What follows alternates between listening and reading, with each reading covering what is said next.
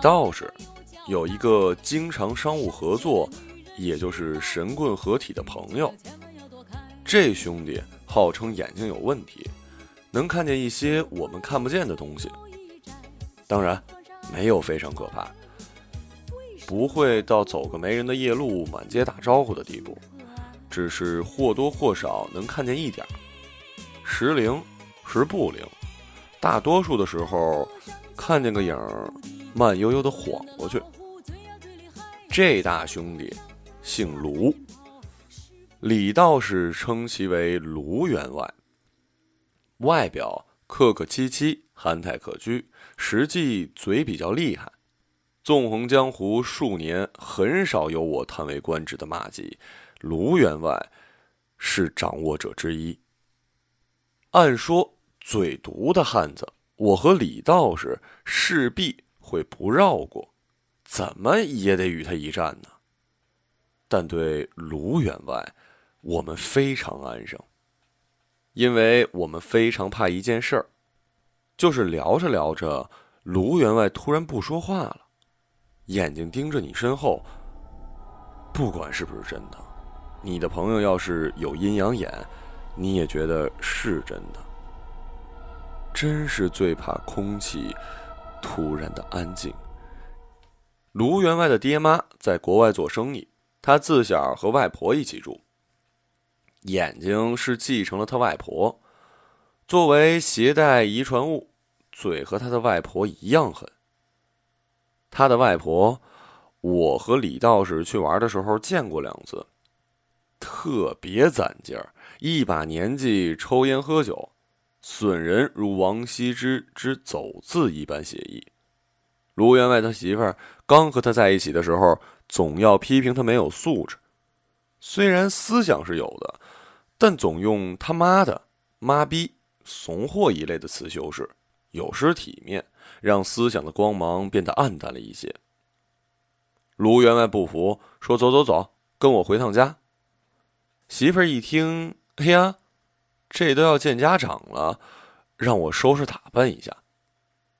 卢员外呵呵一笑，说：“你想多了，我呀就是想让你看看我是怎么成为一个没有素质的汉子的。”炎炎夏日的下午三点半，媳妇儿在老太太看女排，他妈的会不会打呀？的咆哮中瑟瑟发抖。蜷缩在角落里，勉强挤出一丝客气的笑容。当年的事情谁也说不清楚，或是因为记不清了，或是因为不想记清。总之，早年卢外婆知书达理、温文尔雅，那时一家都是知识分子。知识分子这词儿呢，总有一些说不出的意思。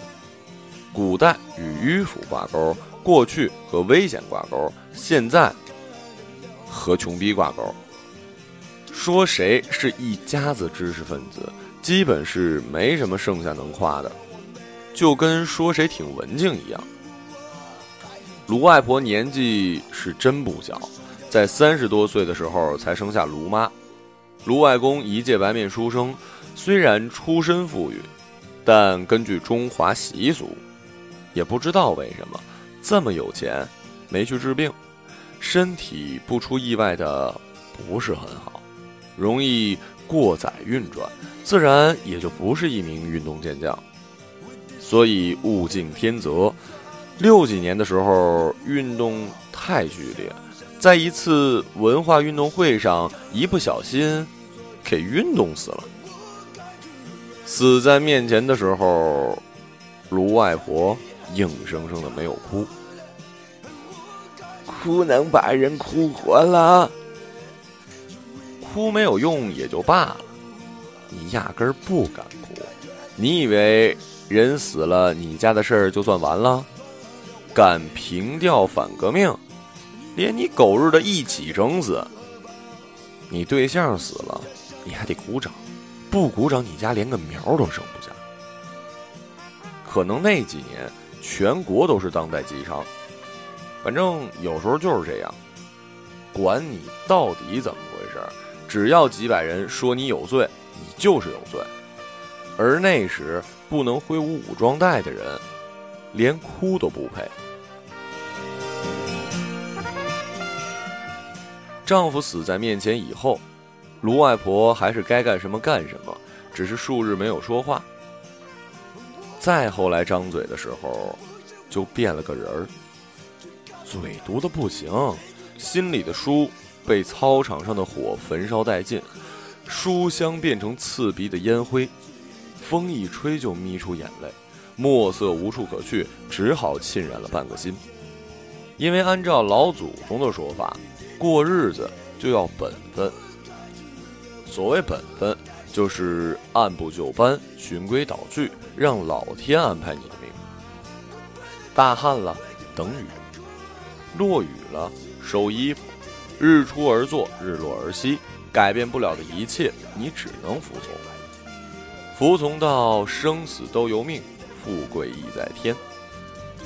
我们各安天命，服从这待谁也如蝼蚁一样的时间，甚至从未想过改变本分的挨饿，本分的运动，本分的出生，本分的去死。只是有的人不曾还手，也有的人不曾低头。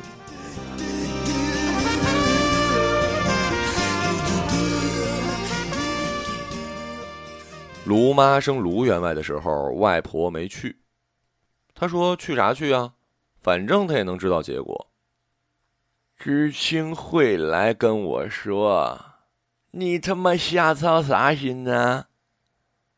他对来问的人说：“比你们消息快多了，生之前我都知道是什么样。”知青是她死去的丈夫。每每遇到什么事儿，她都会说丈夫和她说了，她自有安排，无关人等，速速滚你妈！妈，我爸怎么跟你说呀？卢妈有次没忍住问：“我是瞎还是聋？听不见还是看不见呢？”妈，你咋就能听见？咋看见呀？卢妈百思不得其解：“你爸不就在这儿呢？张嘴说呀，不然咋说啊？寄信呢？”卢外婆往客厅椅子上一指，大声一喊：“卢妈唰的就出了一身冷汗，夹着胳膊，硬着腿儿，准备遁走。”卢外婆一言不发，坐在椅子上，俩眼盯着另一张，点根烟，静待时光像河流一样入海，让愤怒汇入更广、更深的平静。卢员外小时候挺好学的，七八岁懵懂的时候认识了几个字，就开始装逼。有天爸妈来看，卢员外随手拿起一本《双城记》，就开始读。准备呢，展示一下才艺。虽然那时候连狄更斯仨字儿拢共没认识几个。运气完毕，卢员外酝酿情绪，声情并茂的准备朗读。开头第一句：“那是最美好的时代，也是最糟糕的时代。”声音响亮。仿佛童声朗诵第一名指日可待。虽然日后我们一致觉得朗诵比赛球都没有用，获奖套路很简单，讲到国仇家恨时，就得把民族大业全压在身上，时刻处于仿佛家破人亡的边缘。如选秀节目如出一辙，讲到实现四个现代化的部分，就硬生生的配合红脸蛋儿。挤出笑容的嘴角往眼睛上咧，和朝鲜儿童坐在台上弹吉他的那个视频异曲同工。不料刚读完，父母的喜庆之情还未持续到脑补领奖的画面，拐角的外婆就大吼一声：“瞎他妈扯！从来没有什么好时代。”然后高声接着卢员外读。It was egg of no wisdom, it was act of foolishness. 父母好像已经习惯了，也不作声，示意卢员外继续。而对此套路毫不知情、不知道发生了什么的卢员外，顿了一秒，嚎啕大哭。外婆抽着烟，晃晃悠悠起身，摆了摆手：“别他妈读了，闹心。”卢员外的朗诵之路出师未捷身先死。古往今来，怀才不遇的人，要么是没有伯乐，要么就是压根儿没才。全在生命的最后才悟出这些，像卢员外这种呢，在开始就被扼杀的还真不多。卢员外小学每每朗读课文都张不开嘴，英语死活学不会，老师问他，他都说因为家庭的原因，没少挨骂。你们家祖传的哑巴和弱智啊？但真他妈是家庭原因。就在就在秋天能和李道士展开合作，卢员外当然有点技能。他能看见好些东西，但早年时他和正常人没有区别，看不见这些超自然之物。而卢外婆至始至终只能看见卢外公一个，看不见金日成、蒋介石、秦始皇、陈百强，不像现在的卢员外能看得见种类比较复杂的。还没有掌握这种技能的时候，卢员外问过他为什么能看见，而且只能看见一个人。按理说，你要看见就全看见，激光制导原理在这里并不能应用啊。你惦记多了，你就能看见。外婆如此回答。于是，那时懵懂的卢员外开始尝试惦记林志玲。卢员外在十多岁时努力变成阴阳眼，想象能看见一些一闪而过的人，甚至构思出了画面。他们面色沉重，不言不语，就像北京每天早上八点半上班的人群。那时卢员外自己无聊了，就傻傻的站着看，练习开眼。原因是觉得自己认真的态度可以感动上天，让二郎神把眼睛赐给他。由于防止站太久累了跪下，他就采取蹲姿，一蹲好一会儿。后来被看见他英姿的同学，根据形态称作夜行神龙。你瞅啥呢？远方。小学生这么失忆还真不多。从小和外婆长大的卢员外，对外婆很是依赖。挨骂之余，有时候怀疑自己是不是抱养的，不然谁家外婆成天骂外孙啊？后来他如此学习技艺，是觉得自己掌握了这个技艺，才能算得上是外婆的外孙，是血统的证明，就像圣斗士能穿上圣衣才能证明是雅典娜的护法一样。卢员外甚至尝试过谎报军情。有天，他开心的回家告诉外婆说。自己好像能看见别人看不见的人，企图得到一丝的关怀。啊，能咋的？外婆一边切菜一边说：“这是不是咱们家族的祖传绝技啊？”卢员外兴奋的询问，好像觉得自己的孩子以后也会掌握这种技巧，全然不顾自己十几年后找老婆会不会成为问题这一悬念。这是你妈生下来以后我才有的技能，这一共才传了你一代，叫鸡巴祖传呐。那外婆，你是不是祖？我还没死呢，我是你姥姥，祖是他妈死了才叫祖。小屁孩子，瞎说什么？卢员外耸耸肩，放下书包。等待吃饭。卢外婆做饭非常厉害，擅长焖饭，就是把米饭和其他食材放进一锅里焖。米饭熟了，食材的香味儿顺着饭粒的间隔进去，悄悄地藏在里面。吃一口米饭，满口腔都弥漫着食材的味道。当年独立抚养孩子成长的人都有这招，所以卢员外一直觉得这是当年穷下来的做法。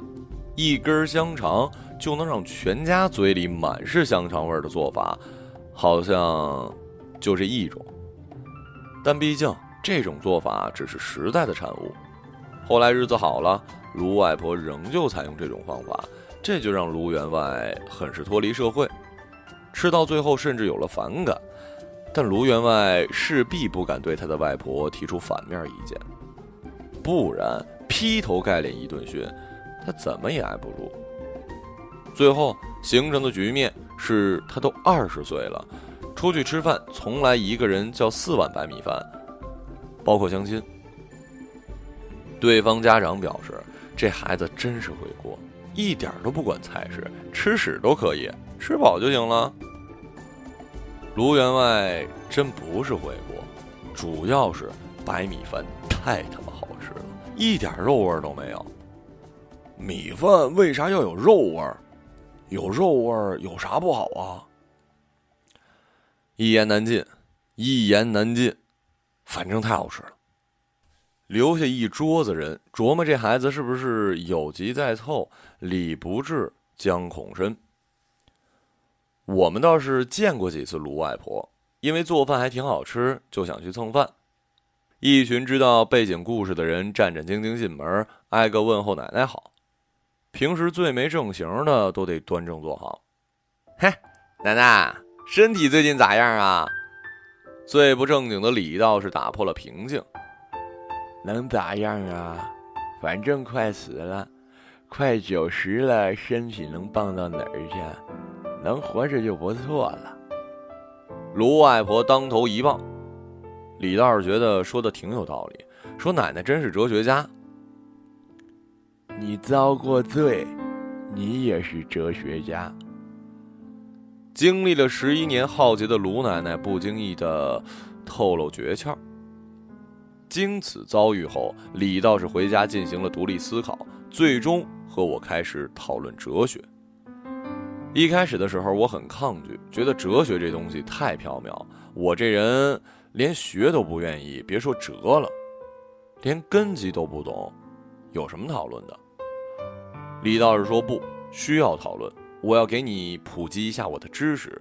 你看我一直潜心修炼，所以只有我才得到了。你这种鸡犬没有和我一起升天。”我说：“你跟我说也没用啊，反正我这么浅薄。”他说：“你浅薄没关系，你绝望就行了。你看当代哲学家厉害的很少，就是因为现在人越来越不容易绝望，平时都忙着吃饱。”只有你什么都没有，只要你绝望了，你才能思考一些身外的事情。能力都是绝望给逼出来的。你看我，没有什么能力，就因为我实在是太有钱了。我故作深思，意图快一些结束这些话题。二十来岁的时候，卢员外还没有掌握阴阳眼的技巧，仍然狗看星星一片明。但还没有绝望到思考哲学的地步。那时候，卢员外已经认识了李道士。作为李道士非常聊得来的网友，俩人经常交流一些人生哲理。可早年李道士还没有因为和王胖子的赌局一气之下退学上山，自然也没有这些五迷三道的技术活。虽然最后王胖子先有了绝技。但俩人认识的时候还都是普通人，在嘴毒这件事情上惺惺相惜，经常一起锻炼口舌的技巧。卢员外经常找李道士玩，俩人一练就是一宿，练的工具从大学宿舍到联合国，从女明星到已故作家，奠定了深厚的友谊。后来李道士上山消失了两年，一时间找不到锻炼对象的卢员外开始骚扰我。经常问我：“你说老李会不会不回来了？”不会，他就算不惦记别的，他还惦记打游戏呢。那你说是不是他回来就能降妖了？你想啥呢？他能降个大鹅都不错了。在一次山村玩游戏活动中，守间的李道士被一只大鹅追着打了半里地。卢员外有些郁闷，说：“那我不就是低他一筹了？”我安慰卢员外：“人各有志，你不会那些东西也没啥，能看见了，真不一定是好事儿。况且你看啊，这世界上没有白得到的东西，你有了这能力，也不一定要付出什么的，想那么多干嘛呀？”那两年，卢员外听了我的劝，也不再纠结，对科学产生了兴趣，埋头苦学，回家次数渐渐减少。人长大了就会慢慢少回家吧，我妈这么说过我。人和人朝夕共处的日子真是少，和大学同学四年，和家人十几二十年，和另一半还能更久一点，但都没有一辈子那么长。有年放假，我就看卢员外。我说：“卢员外，你最近忙啥呢？”卢员外说：“忙着弄非线性发展方程的精确孤立波解。”你不就练火眼金睛了？我问。有那空啊，我发表论文得了。不是很想纠结这些，感觉这种记忆都只能随缘。嘿，我操！老板给我打电话了，得回实验室了。我总监准备送他回去，顺便在学校转转。你多长时间没回家了？我转头问卢员外，他说俩月了，说他打过电话。你打电话没用，老人家想看你，你是不是怕挨骂？实在是忙得不行。我外婆最近好多了，也不骂我了，很平和。不知道为啥。可能是因为觉得我是我国的栋梁之才吧。哎，算了，我俩月都没回去了，你在学校转会儿，等我一起回去得了。行，不打电话通知一下。他都多大了，能出去转什么啊？肯定在家呀。卢员外笑笑。我和卢员外站在他外婆的门口，卢员外掏钥匙开门，拧了两下，发现拧反了。老他妈开宿舍门，忘记家门怎么开了。为科学献身的我呀，卢员外强行解释：“外婆，我回来了啊。”耳朵最近不太好，得使劲喊。哎，来了来了！卢奶奶的声音从房间里传出来，伴随着脚缓慢的和地摩擦的声音。我说这才几年啊！以前不是耳朵好、眼不花、身体好、走路如风、精神矍铄吗？嗨，卢员外说人老了，再刚你也刚不过时间呢。等卢外婆走出房间到我们面前的时候，等了二十多秒，有个两三年没见，卢外婆确实是老了。人老去的特征，在四十岁的时候是皱纹。再后面，就是眼神。我赶忙问候，眼神已经有些无力，但还是对我们笑着的卢外婆说：“奶奶好。”顺便琢磨，怎么卢外婆现在会笑了？以前对我们虽然挺好，但表情酷的跟汤姆哈迪似的。也不好啦，去年摔了一跤，就把心气摔没了。没事吧，奶奶？那可得好好休息啊。没事儿，每天跟他外公聊聊天儿也挺好。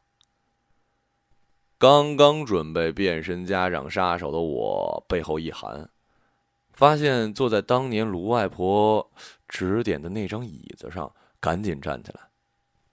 甭站，坐着坐着。都饿了吧？我去给你们做饭去啊。我说我实在不敢做呀，但因为声音有点小，卢外婆没听见，开始挪向厨房忙活。唉，他是老了呀。卢员外在一段沉默之后说：“每一个家都有独特的气场，置身其中就会被感染。李道士家呢，你站在里面就不由自主的想扯淡；王胖子家就会想打游戏。”然而，在卢员外家，就会莫名的感到“岁月”这个词儿。我爸妈几年前就给我买好了房子，我不想去住，总觉得我要是走了，就更没人陪他了。我说：“不是有你外公吗？你真相信他能看见啊？”卢员外睁大眼睛问我，简直晴天霹雳。我拍大腿说：“大哥，不然你这么多年一直练这玩意儿是为啥呀？”找个话题，让他别孤单。我不信他能看到，但要是我不信，最后一个相信的人也没有了，只剩他自己了。干一件只有自己认可的事情，看见一个只有自己才能看见的人。这两件事情合在一起，比谁都孤独。所以这么多年，你压根儿就不相信。我为什么要信？我都没有看见过，估计是挫折太大了，瞎想的。卢员外云淡风轻地说。然后我们相顾无言。卢员外不知在思考什么。我在尝试把过去几年的事情都顺一顺，恍惚之间，卢外婆已经把饭菜端上了桌。哎呦，奶奶，怎么做这么多东西啊？吃不完呢。我很是怕给别人添麻烦，不然我们走了，老人舍不得把这些东西倒掉，还得当剩饭吃好几天呢。不多，不多，年轻人长身体，要多吃。卢外婆慈祥和蔼，感觉完全变了一人。我很想告诉她，我们已经过了长身体的年纪，一顿饭吃好几碗的日子是十几岁，不是现在每天瞎忙活的二十多岁。什么都不用惦记的日子啊，早过去了。我们总有天要忙生活、忙工作、忙理想，为了家庭，为了自己，活下去。然后。为了活下去而努力。卢员外夹了一口菜放在嘴里，嘴角稍稍抽动了一下。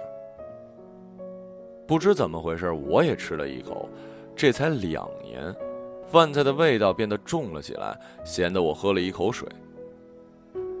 卢员外应该是想哭。年纪大了，味觉渐渐的丧失了。不是做饭不好了，是真的尝不出味道了。岁月的凝重就聚在这一桌子的菜里。他还以为卢员外是十来年前那个长身体的卢员外，那个每天踢完球回家一身大汗的卢员外。而卢员外知道，他和他都已经不是十多年前了。时光在改变自己，时光。再带走外婆。这几年我做饭也不好吃了，我自己知道，手脚不利索，火候一不注意就过了。卢外婆笑笑：“您别这么说，依然很好吃。不信我跟卢员外给你吃光。”我和卢员外顶着过量的盐猛嚼。卢外婆一边笑一边看着我们，不停的说：“慢点吃，慢点吃。”李道士在半年后下了山，而卢外婆在那之后的两个月，身体每况愈下，无疾而终。当年在卢员外家蹭吃蹭住过的伙伴儿，全来到了卢员外家告慰，一个个脸上带着胡茬，剪了头发。卢员外的父母和我们挨个拥抱，而他坐在一旁，一言不发。我们怀念那个一句话噎死人的老太太。就算她面无表情，就算她一针见血，而幸运的是，我们都见过她慈爱的一面。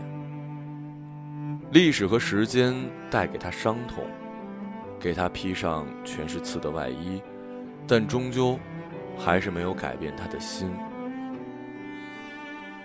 我和李道士说，卢员外原来根本就不相信他外婆能看见外公。李道士哈哈大笑，说他早就知道，他就是安慰他外婆。孙子，你怎么知道的？李道士说：“我有外婆和奶奶。”你以为我真没有良心啊？陪到这个，陪了这片土地，陪了这段衰落兴亡史的躯体，化为灰尘。抱着那个小小的盒子，卢员外和我们一起往外走。我看见了。卢员外说。你看见啥了？我看见我外婆了。我好像也看见我外公了。你他妈到底能不能看见呀？以前不能，但我昨天看见了，就昨天。李道士皱着眉问：“你看见什么了？”我看见他回来看我，跟我说要走了。让我好好的。生命有时候不值钱，有时候又是沉重的不得了。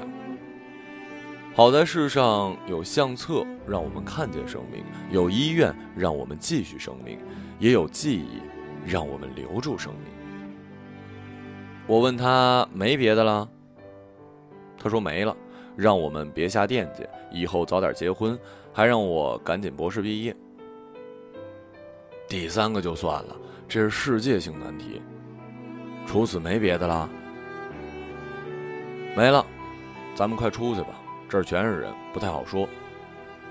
我和李道士看看空无一人的走廊，浑身发冷，赶紧拔腿往外走。最后我说：“你别走，外婆，我爱你，你多骂我几句，你别走。”然后呢？他说：“明天我就不会骂你个败家子儿了。”走廊的尽头是下午的阳光，照亮了这个盛满眼泪和离别的走廊。卢员外站在太阳底下，捧着骨灰盒，一声没吭的哭了，眼泪哗哗的流。像下了一场延绵而悠长的雨，他却像风雨中的铁塔一样笔直，肩膀都不曾抽动。逆着光，我和李道士站着，我用手遮住眼睛，李道士戴上太阳镜。哎，你看他像不像一座山？头是最高的那个尖儿。李道士问我：“这时候你能不能严肃点儿？”把眼镜给我摘了，像不像话？感觉还是需要一把二胡来表达心情。不过，咱是不是应该喝点？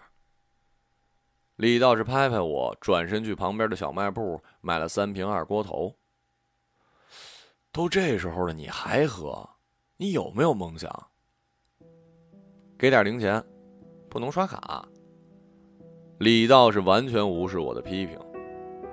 废话，你见过小卖部刷卡呀？你都这么有钱了，你还贪我的？